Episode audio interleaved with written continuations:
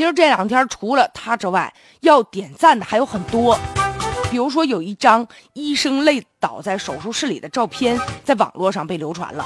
说在芜湖市啊，有几名这个医护人员全力的去抢救一名危重的大出血的患者。就在这个手术基本上已经做完的时候，担任这台手术的主治医生梁明突然间感觉自己不舒服，然后就靠墙边上了，倒在地上了。你说这医生为了抢救病人，自己个儿累倒了。确实是一种职业精神的一种体现呢。大家伙给这医生点赞，说他是手术室里面最美的外科医生。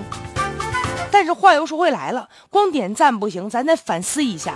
据说呢，这妇产科主任呢，汪洋就说了，说那一天呢，我们做了七台手术啊，连轴转，晚上也就是吃饭呢，就是简单对付一口。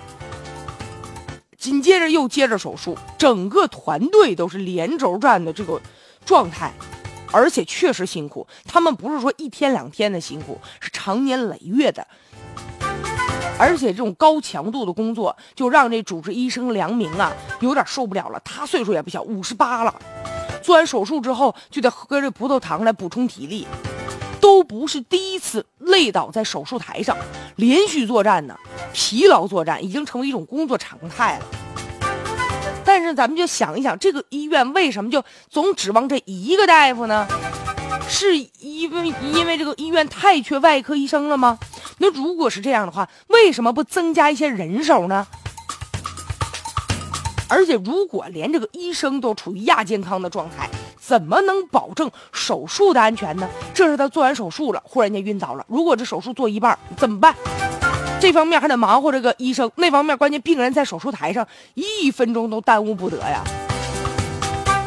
这梁明医生咬着牙说了：“说只要说有这个危重抢救的病人，不管我们多辛苦，我们一定要把这手术做成功了。”话是这么说，但是也得保证自己的生命安全呢。